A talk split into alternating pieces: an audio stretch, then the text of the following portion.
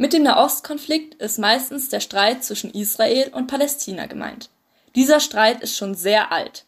Dr. Maximilian Felsch ist Professor an der Hai-Gazian-Universität in Beirut.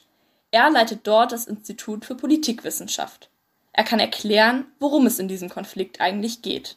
Vordergründig geht es natürlich um das Territorium. Es ist ein Territorialkonflikt, also um die Frage, wem gehört das Land, wer darf wo leben, wer darf wo einen Staat errichten.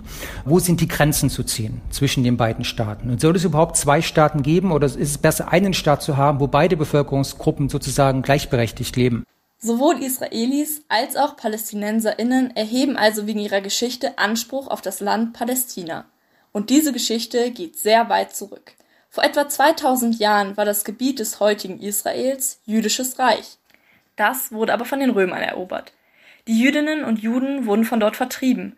Später haben arabische Völker die Region erobert und sich dort niedergelassen. Die Jüdinnen und Juden hatten also kein eigenes Land mehr und haben sich auf die ganze Welt verteilt. Oft wurden sie aber schlecht behandelt und verfolgt.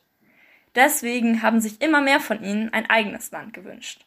Das liegt daran, dass sie sozusagen sich beziehen auf das biblische Israel, dass wir es in, in, der Bibel nachverfolgen können.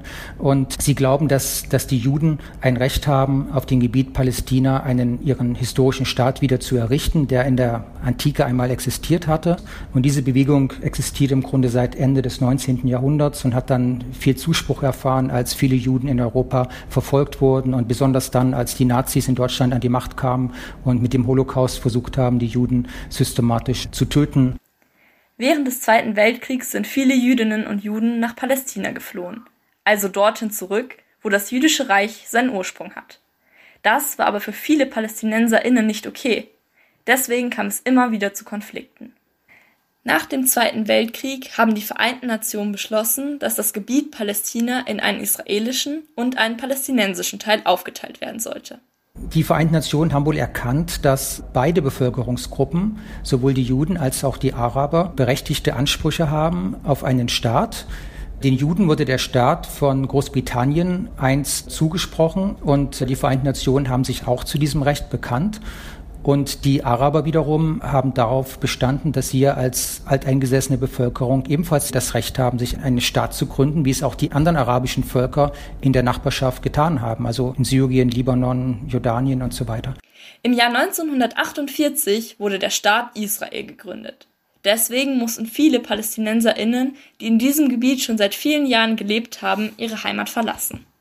Erneut haben Israel und Palästina gekämpft. Bis heute. Dabei geht es vor allem darum, wo die israelischen Grenzen verlaufen.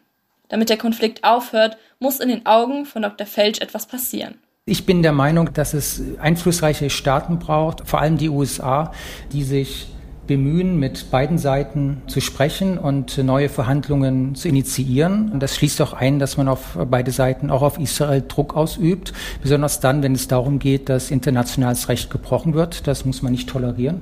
Und es ist im Grunde im Interesse beider Seiten, dass dieser Konflikt gelöst wird und dass man nicht immer wieder in diese Gewaltspiralen reinkommt. Denn Gewalt ist keine Lösung. Und unter dieser Situation leiden sehr viele unschuldige Menschen, die damit eigentlich nichts zu tun haben.